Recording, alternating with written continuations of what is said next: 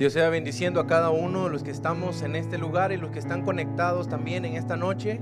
Es una noche especial, estoy muy alegre, muy contento de estar aquí con ustedes y poder compartir un tiempo de lo que el Señor ha traído y ha puesto en mi corazón de acuerdo a todo lo que estamos viviendo.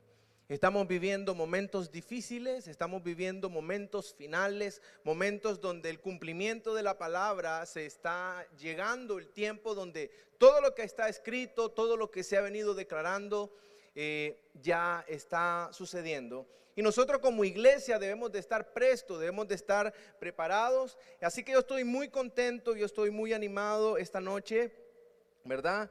De poder estar aquí con ustedes, de poderles saludar. Sabemos de que hay personas que están conectadas desde su casa, otros desde su trabajo, otros desde un hospital. No sabemos dónde está llegando esta señal, pero sí sabemos de que la palabra del Señor es una palabra eficaz. Es una palabra que trae cambio, es una palabra que trae el reino de Dios. Así que en esta noche yo quiero orar antes de empezar y, que usted y yo nos pongamos de acuerdo para lo que el Espíritu Santo ya está comenzando a hacer en este lugar y donde usted se encuentra. Padre, en el nombre de Jesús, en esta noche venimos delante de tu presencia, Señor, agradecido por la oportunidad que nos das. En esta noche, Señor, venimos presto a tu Espíritu Santo para que podamos compartir, Señor, lo que tú nos has dado. Espíritu Santo, pedimos en este momento que tú tomes el control de cada persona que está ahí en su casa, que está ahí en el hospital, que va en su carro, que está en su trabajo, que esté donde esté. Espíritu Santo, hoy oramos para que tu cobertura pueda estar ahí, que no haya distracción, que no haya nada que pueda distraernos para poder recibir la bendición de tu palabra en esta noche. Oramos en el nombre de Jesús. Amén y amén. Quiero compartir en esta noche sobre algo que el Señor ha venido hablando, ha venido trayendo a mi corazón en estos momentos. Y es que cuando hablamos del rey David, hablamos de un hombre que muchas veces admiramos, un hombre que decimos, wow, un hombre que realmente, yo digo así, yo, si Dios lo permite, y estoy seguro, podemos estar en el cielo con el Señor, porque esa es una verdad. Y, si pudiéramos buscar, yo busqué una de las primeras personas que buscaría es al rey David. Y comenzaría a conversar con él de tantas cosas, porque su vida me impacta de cómo la Biblia lo, relata. Y entonces, eh, conociendo un poco de él, estudiando un poco de él, aprovechando el tiempo en todo esto de pandemia, me he encontrado que los salmos Aproximadamente el 70% de los salmos es escrito por el rey David, otra parte por Salomón y otra por otro grupo de personas que estaban asignados en algunas eh, partes de la Biblia. Pero yo quiero hablar de las maneras como David llamaba a Dios. Cuando tú y yo buscamos a alguien, no buscamos o llegamos donde, donde mi hermano o donde mi hermana o donde la vecina, no llegamos, se encuentra la señora, ¿cómo se llama? Algunas veces sucede. Pero David sabía cómo llamar a su Señor. Y eso me llama la atención. Cómo David llamaba a su Señor.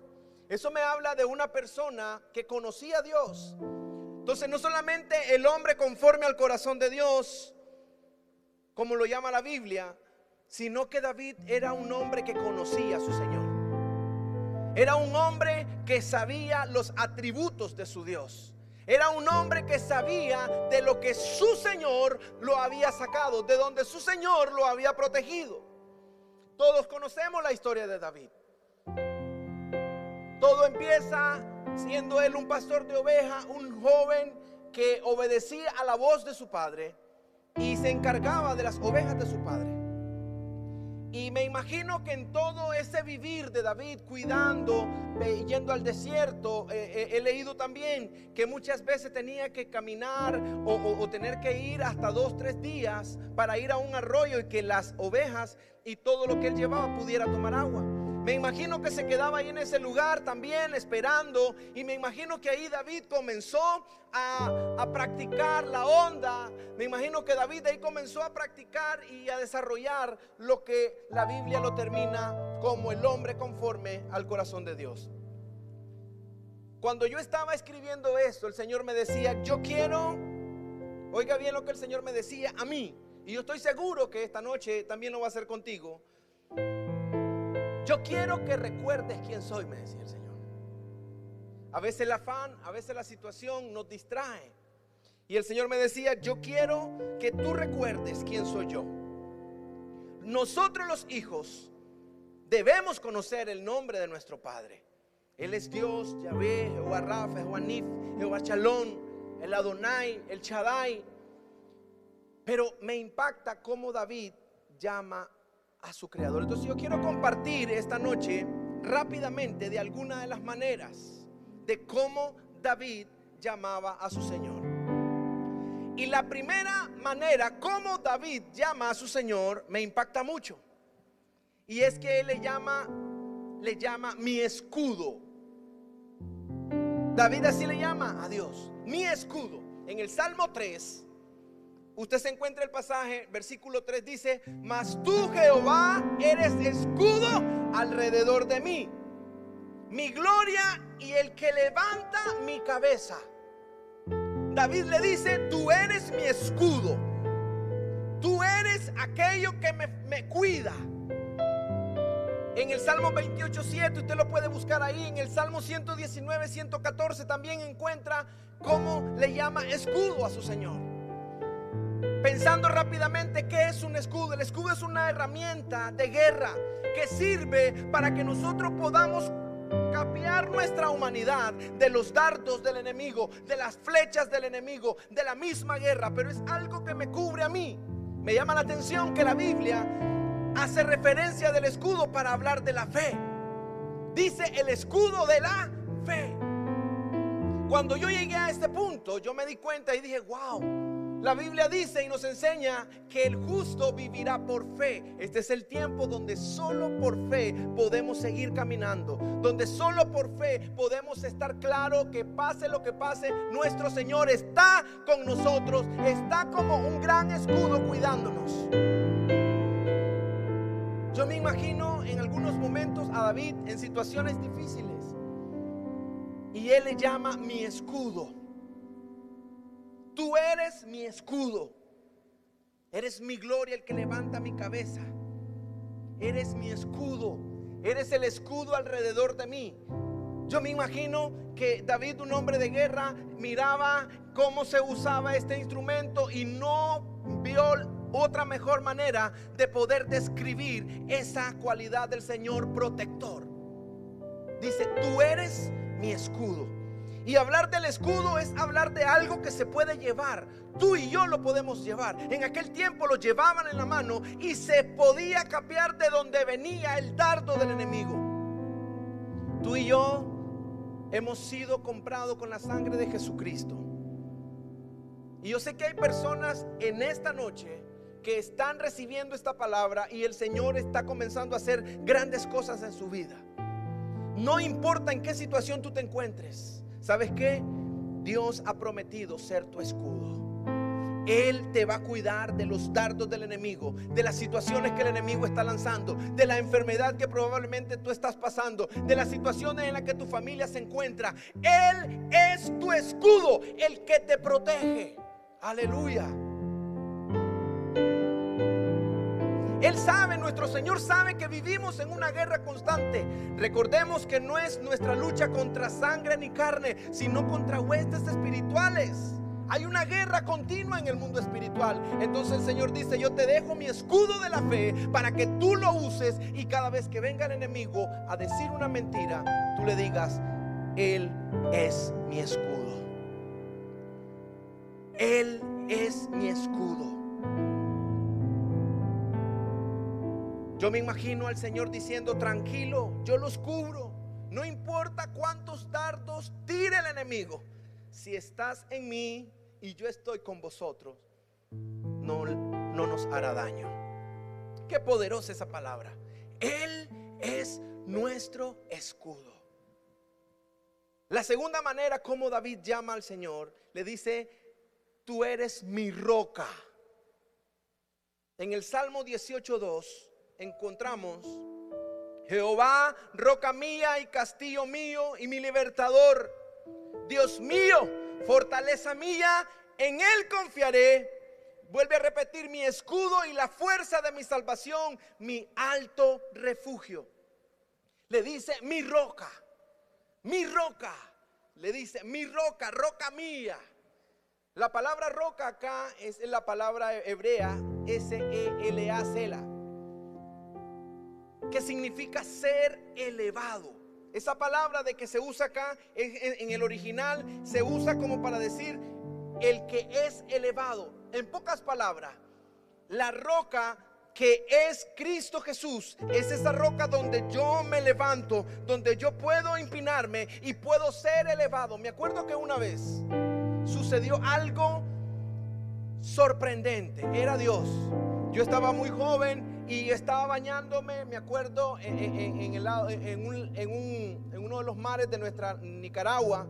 Y me acuerdo que yo me fui y, de repente yo sentí que estaba ya no en el mismo lugar donde yo estaba. Y en lo que yo quiero ponerme de pies, yo no podía ponerme de pies. Y yo me acuerdo que yo me hundí. Yo pasé de viaje y, yo, yo comencé a sofocarme. Yo no sabía nadar en ese momento. Era un joven, tal vez de unos 11 años. Pero en un momento determinado, en esa desesperación, no sé cómo mi pies encuentra una roca encuentra una roca y yo me acuerdo que pude empinar mi roca en, mi pie en la roca y yo me levanté y me suspendí y de manera sobrenatural Dios me lleva a la orilla. Entonces esa roca, lo que David está diciendo, tú eres roca mía, le está diciendo, tú eres el que me eleva, Tú eres el en el cual yo me apoyo en los momentos cuando me estoy ahogando, en los momentos cuando no puedo sostenerme, en los momentos cuando no puedo tener la plenitud de mi salvación. Le dice, tú eres mi roca. Esa roca que me eleva, esa roca que me salva, la roca de mi salvación. En el Salmo 42, 9 usted encuentra también el pasaje 95, en el Salmo 95, 1. Es sorprendente.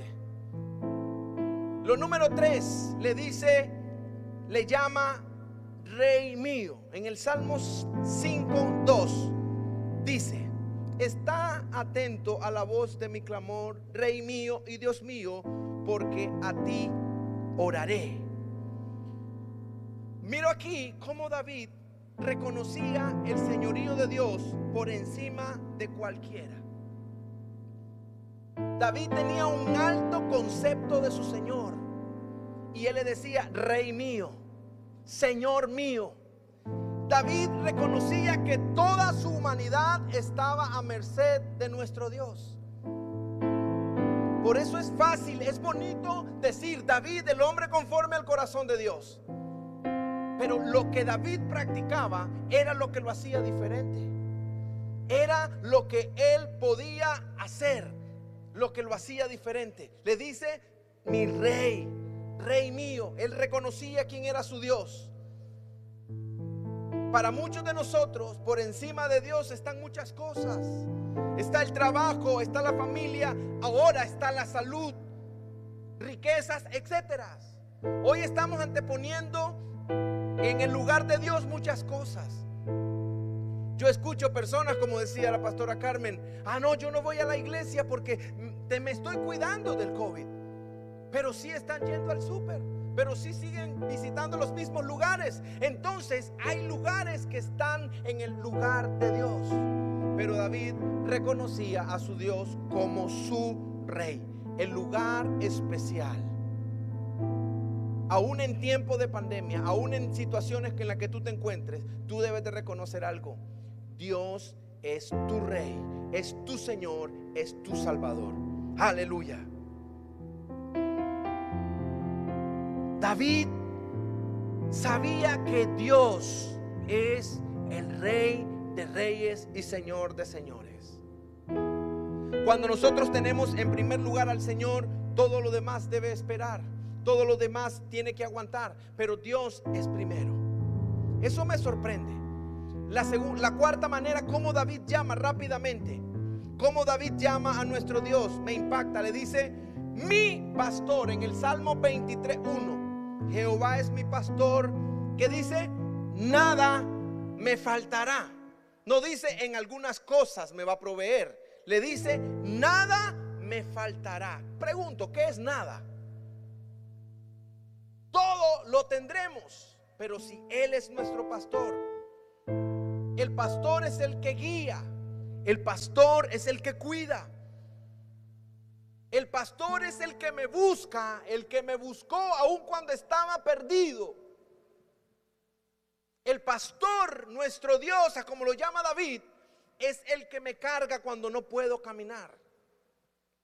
El pastor es el que cura mis heridas producidas por el camino. El pastor, y por eso David le dice, Señor, tú eres mi pastor y nada me faltará. Él tenía una apropiación de este concepto porque él era pastor de ovejas. Él tenía que cuidar las ovejas de su padre. Y entonces me imagino que en esa oscuridad, en esa situación, en los momentos difíciles, él podía sentir que Dios lo cuidaba de la misma manera que él cuidaba sus ovejas. Me imagino que había momentos donde alguna de las ovejas se, torcía el pie o, se le metía alguna, algo en, en las patitas. Y venía David, la cargaba hasta el lugar de reposo. Cuando nosotros nos damos cuenta de estas verdades, en mi caso sucedió, mi perspectiva, mi seguridad, mi confianza ha comenzado ha comenzado a crecer ¿Por qué? Porque una cosa es decir el Dios sanador, pero otra cosa es conocer al Dios que sana. Dios está levantando en esta noche a muchas personas que ahí están heridas por el camino. Muchas personas que están ahí enfermas por la situación en la que vivimos. Muchas personas que están con mucho dolor porque han perdido seres queridos. Él está cuidando de ti. Él es tu pastor y nada ni nadie, oiga bien, te puede apartar de sus brazos. Esa promesa es poderosa. Dice, ustedes son mis ovejas y yo soy su pastor y nada ni nadie podrá arrebatarlas. Wow. Hay poder en esa palabra. Hay poder en esa palabra. Hay poder en esa verdad. Le dice David, Jehová es mi pastor y nada me faltará. Qué poderoso.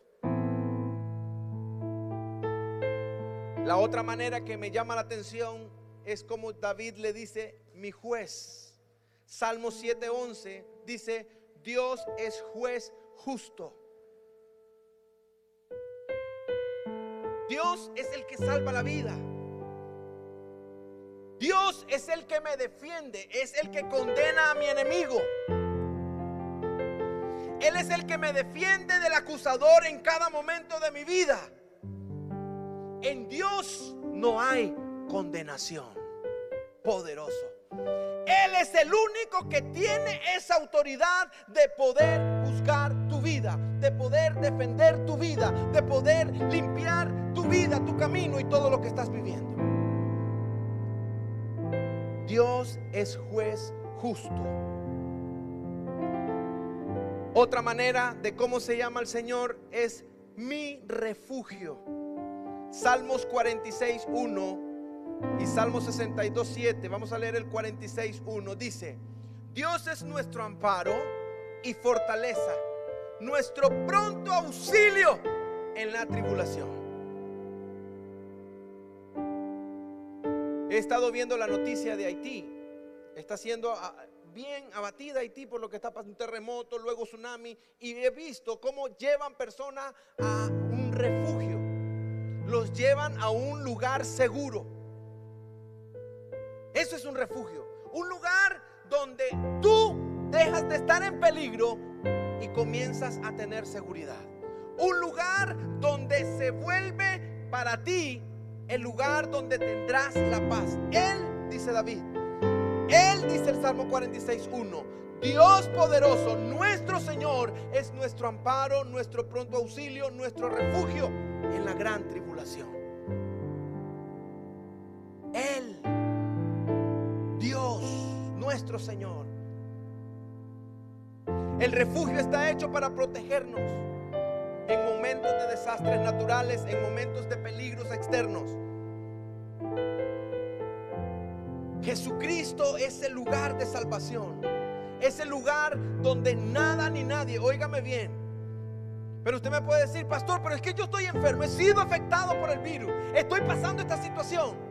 Oiga bien, él fue bien claro cuando dijo, en el mundo tendréis aflicciones, pero no teman, yo he vencido al mundo.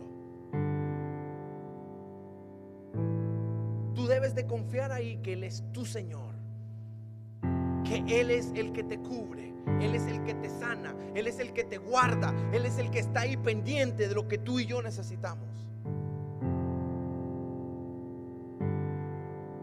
No debes, no tienes por qué tener inseguridad.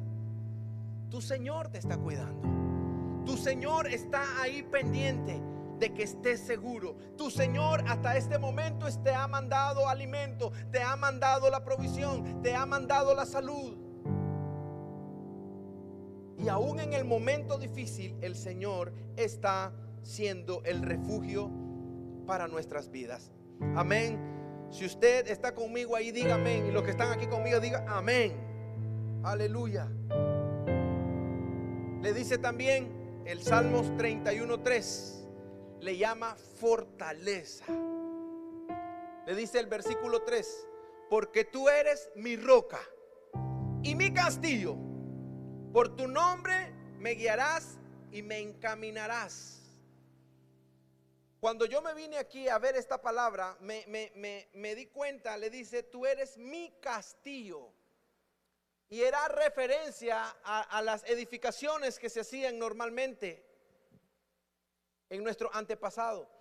Y si usted se pone a ver esas, esas, eh, películas de la Edad Media, usted se da cuenta que el castillo era el lugar más seguro de la ciudad. Probablemente estaba el pueblo, pero el rey no estaba en el pueblo, era en el castillo.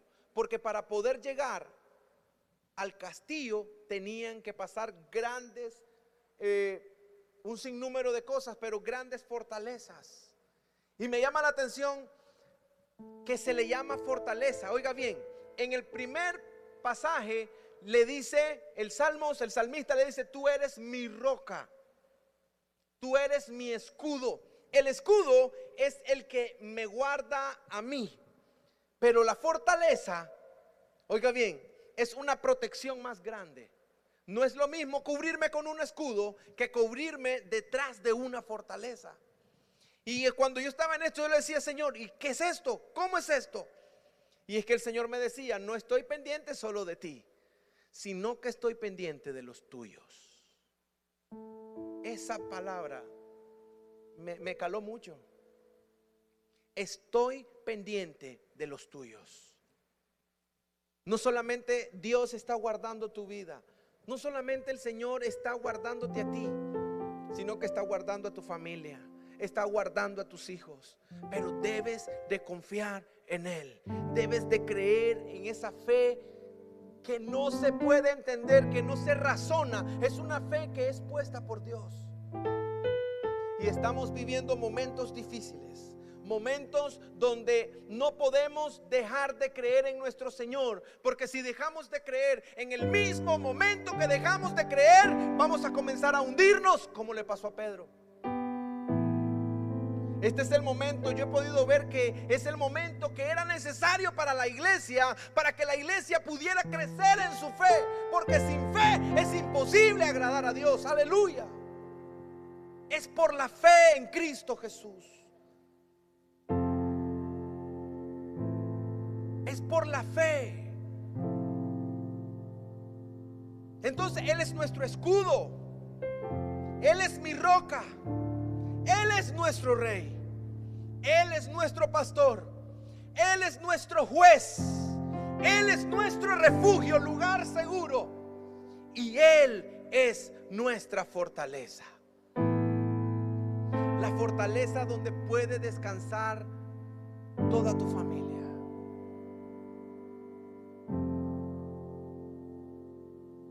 Probablemente estás ahí en un hospital y estás pensando en tus hijos, déjame decirte algo. Él está cuidando de tus hijos. Él está cuidando de tu familia. Él está cuidando de tu esposo. Él está cuidando de todo lo que Él te ha dado. Porque Él es un Dios omnipresente. Él está aquí con nosotros, pero también está en Asia.